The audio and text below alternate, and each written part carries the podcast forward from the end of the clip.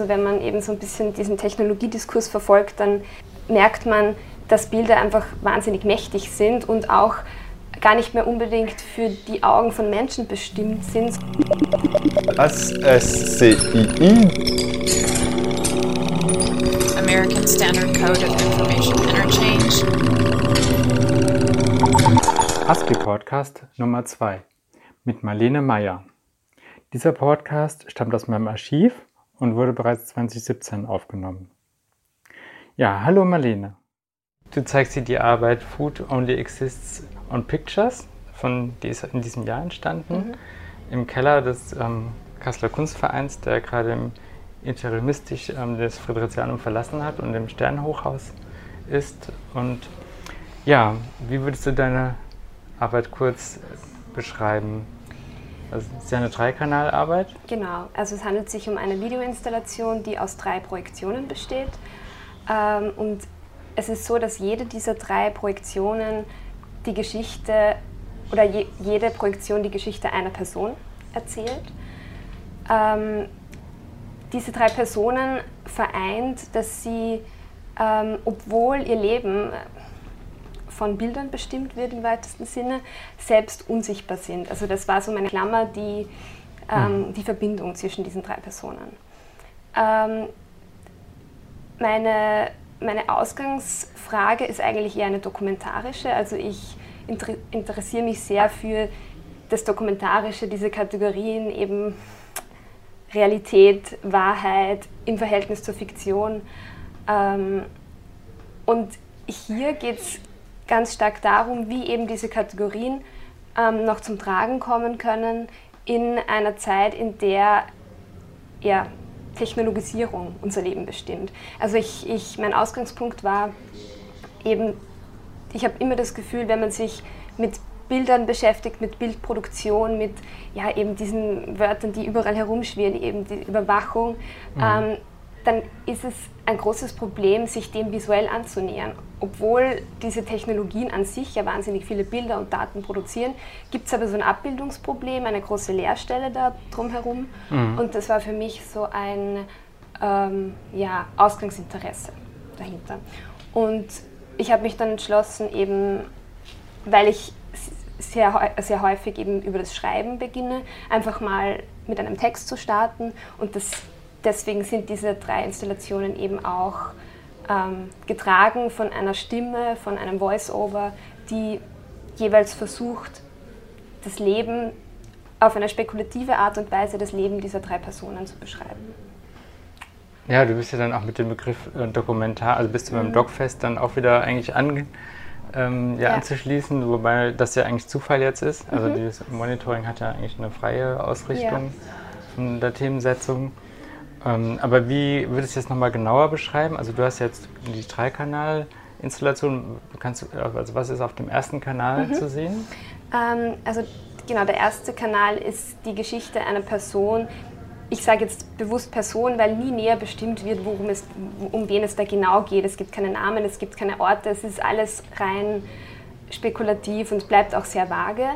Ähm, aber es geht um eine Person, die Algorithmen zur Bilderkennung programmiert. Also quasi geht es um diesen Beruf, ähm, darum, wie Bilder immer mehr ähm, zu Akteuren werden, gewissermaßen auch. Also wenn man eben so ein bisschen diesen Technologiediskurs verfolgt, dann ja, ähm, merkt man, dass Bilder einfach wahnsinnig mächtig sind und auch gar nicht mehr unbedingt für die Augen von Menschen bestimmt sind, sondern einfach für ja, Programme, Modelle, in die, die sie interpretieren und dann irgendwie Daten ja, daraus filtern. Genau, also es ist so abstrakt und das ist eben genau diese Unschärfe, mit der eben auch das Beschreiben dieser Technologien ähm, immer passiert. Das ist auch so ein bisschen das Thema, weil mhm. ja, genau, das ist eben die erste Geschichte.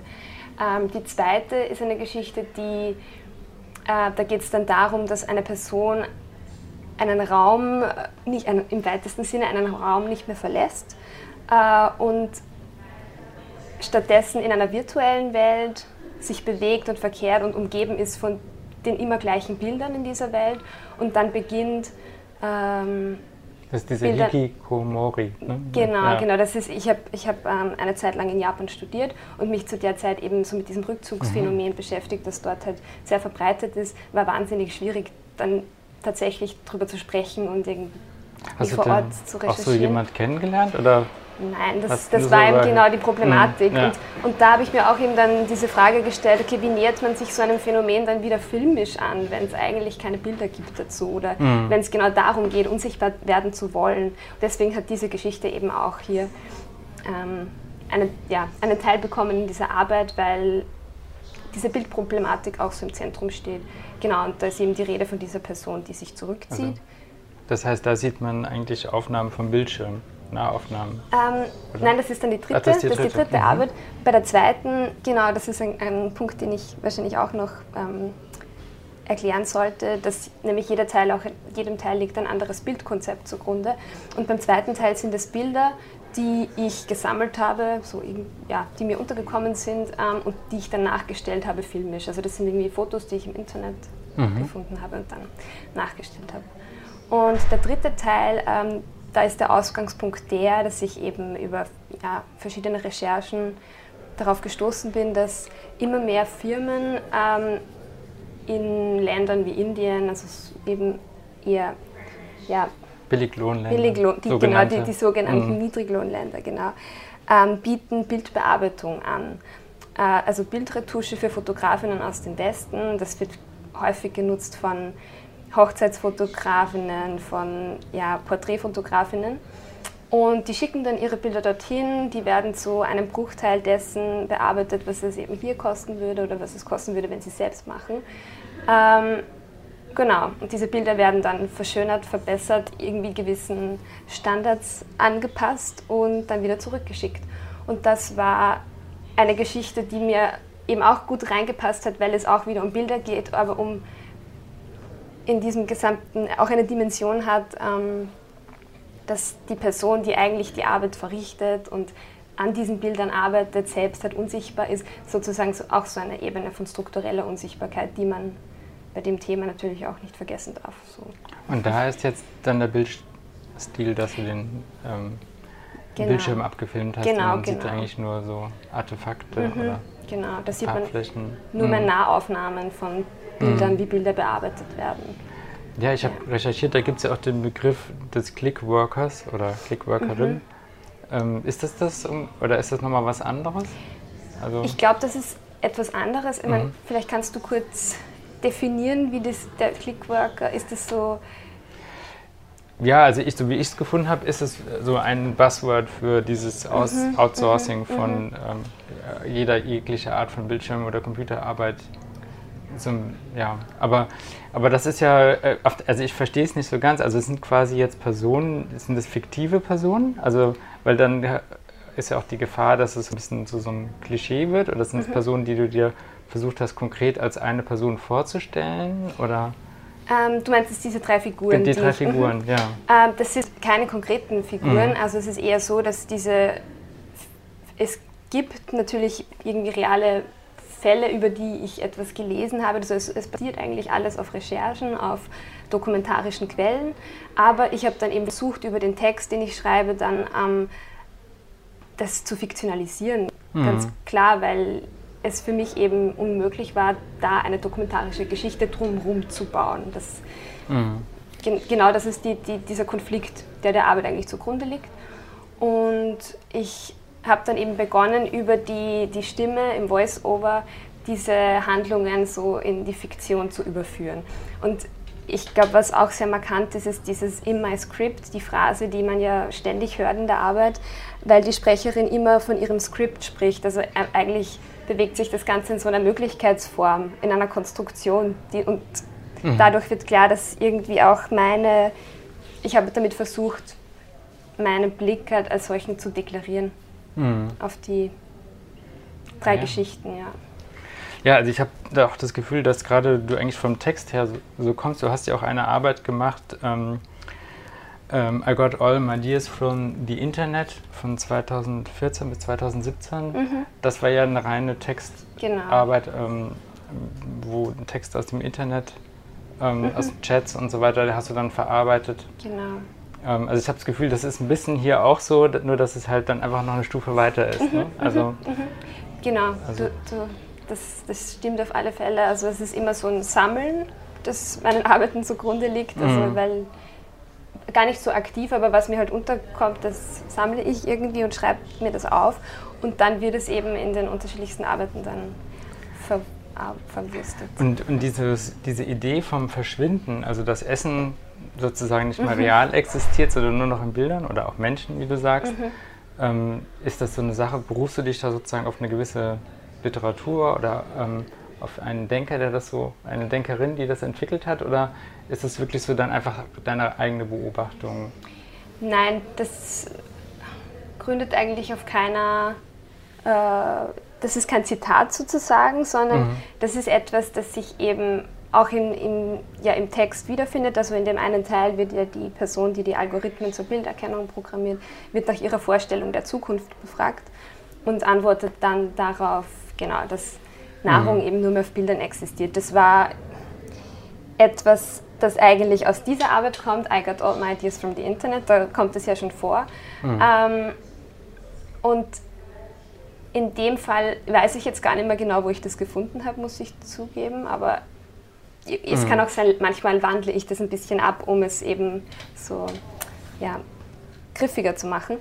Ähm, genau, aber für mich war das einfach interessant und darum habe ich es auch als Titel gewählt, weil jetzt für die, die jetzige Arbeit, weil es dieses Potenzial von Bildern ganz gut beschreibt oder auch von Fiktion, das ja, man kennt es ja, dass in Science-Fiction-Filmen irgendwie gewisse fiktive Technologien zelebriert werden, die später möglicherweise dann den Einzug in das tatsächliche Leben finden. Und deswegen war für mich halt wichtig, den Titel, im Titel so eine spekulative Setzung irgendwie zu haben. Und außerdem finde ich, dass es halt ganz mehr so ein bisschen irritierend ist. Das ja, gefällt Ja, mir ganz also ich meine, du findest da ja auch schöne irgendwie Beschreibungen dazu. Mhm. Ich finde dieses gerade dieses Bild der Unschärfe an der Grenze des Erfassbaren und Visualisierbaren, Mhm. das ist ja, da denke ich, das, das klingt wie aus so einem Theorie, so, Medientheoriebuch ja, so. ja. Natürlich aber- gibt es gewisse Mhm. Figuren, die eh gerade überall herumschwirren, die Mhm. einen da so auch, die das thematisieren. Ähm, ja, aber ich habe jetzt keine, keine so konkreten Referenzen eigentlich. Mhm. Das ist mehr so pff, ganz kleine, kleine Schnipsel von überall. Also ich, was man halt eben, ja, in Ja. Technologiediskurs nämlich auch aufschnappt. Das finde ich auch ganz spannend, dass der Podcast Mhm. in dem Feld auch so eine wichtige Rolle spielt, ist mir aufgefallen. Also ich ähm, habe halt in der Recherche natürlich viel gelesen und mir viel angehört und habe das Gefühl, dass der Podcast, gerade weil er ohne Bilder auskommt, im Technologiebereich so beliebt ist.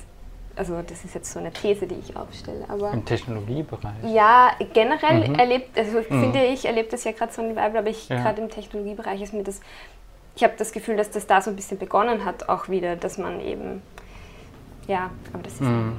Vermutung. Ja, vielleicht diese wirklich Eigenproduktion im Podcast. Ne? Ja. Ich meine, die, klar, jetzt diese großen Player, die Mhm. Radiosender und so weiter, die ähm, Springen auch auf springen den da Zug, viel ja. rein. Mhm. Aber es ist natürlich eigentlich auch so ein äh, anachronistisches Medium Mhm. gewisser, also, weil es ja eigentlich wieder so zurückgeht zu so was ganz Einfachem, noch einfacher als Radio im Ja, Prinzip. Und, ja. ähm, und ja, und trotzdem, äh, ja, weil man vielleicht einfach nicht mehr braucht. Mhm, Ne? Genauso wie man ähm, die Artist ähm, Schwarz-Weiß-Film wieder einen Oscar gewonnen hat. Ne? ja, ja. Aber ja, ähm, also was mich noch gewundert hat, als ich in deinen Arbeiten geschaut habe, du hattest auch diesen, diese Behauptung oder diese bei der Arbeit ähm, Would you buy this? Mhm. Ähm, da bringst du die Worte Konsum und Romantik zusammen und ähm, da Ja. dachte ich mir, wie meinst du das? Also, also ich meine klar, ich kann auch was mit Konsum, Romantik verstehen. Ähm, also Erinnerungen hat man, dass man irgendwann mal ähm, aber ich weiß Ähm, nicht, also wie meinst du das? Grundsätzlich, da müsste ich jetzt ein bisschen ausholen und die Arbeit auch beschreiben, wahrscheinlich, Mhm. um, um das verständlich zu machen. Ähm, da ging es um eine Arbeit, die sich mit Fokusgruppen beschäftigt. Mhm. Mit, also Das war ja Fokus- Performance, oder? Es war dann im Mhm. Endeffekt eine Lecture-Performance, genau. Ähm, aber es ging um Fokusgruppen. Fokusgruppen sind ja mittlerweile ein eher ähm, altmodisches Mittel der Marktforschung. Mhm. Ähm, ja, in einer Fokusgruppe werden Menschen, die, die Gesellschaft, so den gesellschaftlichen Durchschnitt repräsentieren, versammelt und dann befragt zu gewissen Dingen, zu Produkten etc. Mhm. Ähm, und die Ausgangsidee war, eine Fokusgruppe einen Liebesbrief schreiben zu lassen. Das war so. Ah, okay, daher die Romantik. Genau, okay. das war der mhm. Ursprungsgedanke, so, was kann man diese Gruppe eigentlich noch machen lassen? Und, und genau, das war diese Idee. Ähm, und dann, daraus hat sich dann eben mit so ein bisschen Recherche und Nachdenken drüber entwickelt, dass diese Idee, dass einfach mittlerweile auch das Beziehungsleben in gewisser Weise ja ein, ein Bereich ist, der vom, diesem, von der Konsumlogik nicht ausgenommen ist, oder mhm. so, sozusagen. Also das, ja, Tinder ist natürlich ein wahnsinnig plakatives Beispiel, aber es ist, ja, bringt auf den Punkt, worum es geht, dass einfach dieses Bewerten, das in der Fokusgruppe auch passiert, dass das auch ja, wenn man ehrlich ist zu sich selbst, ja auch in der Romantik oder in, in der Beziehung oder in der Liebe passiert, dass man eben mhm. versucht, mm, das auch irgendwie immer zu, ja, ja, ich mein, verbessern oder so. Ja. Also ich stelle mir vor, so eine Fokusgruppe, selbst wenn sie einen Liebesbrief schreiben soll als Aufgabe, ist es wahrscheinlich in dem Moment eigentlich nicht mehr die Romantik, die wir ähm, mit Romantik meinen. Aber, ja. aber die, du hast quasi immer so ein bisschen diesen, so diesen Spagat, also du ziehst zwei Dinge zusammen, mhm. Mhm. Die, die dann sehr, sehr spannend sind. Also du repräsentierst etwas oder visualisierst etwas, was du gerade in dem Punkt nicht visualisierbar ja. findest und hier ist es ja dann auch wieder so. Ähm, aber ähm, ja, mit, also jetzt noch, noch auf die Arbeit zurückzukommen, ähm, also wie, ich meine, im Prinzip könnten diese Personen ja auch Bilder produzieren. Also sie könnten ja auch mhm. Selfies machen oder wie auch immer sie äh, ihre Repräsentanz im Internet finden.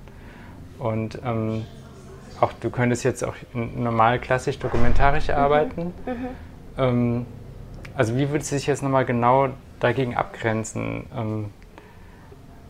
Geht es dir eher um den Kern oder?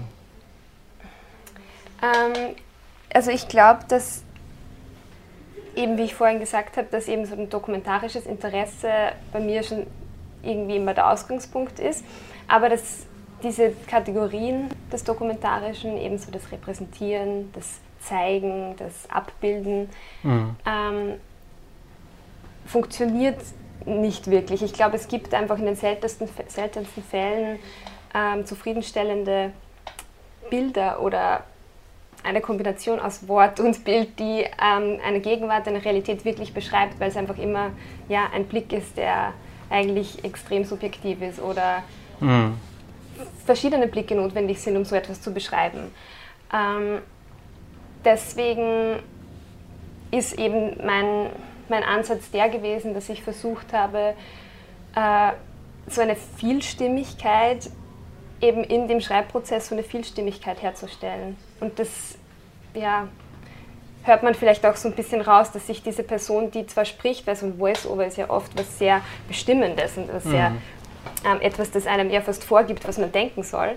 Aber wenn man genauer hinhört, merkt man, dass diese Stimme sich eigentlich permanent irgendwie auch fast korrigiert, sich wieder revidiert und ähm, vor allem auch das Bild nicht illustriert, sondern auch so ein bisschen untergräbt.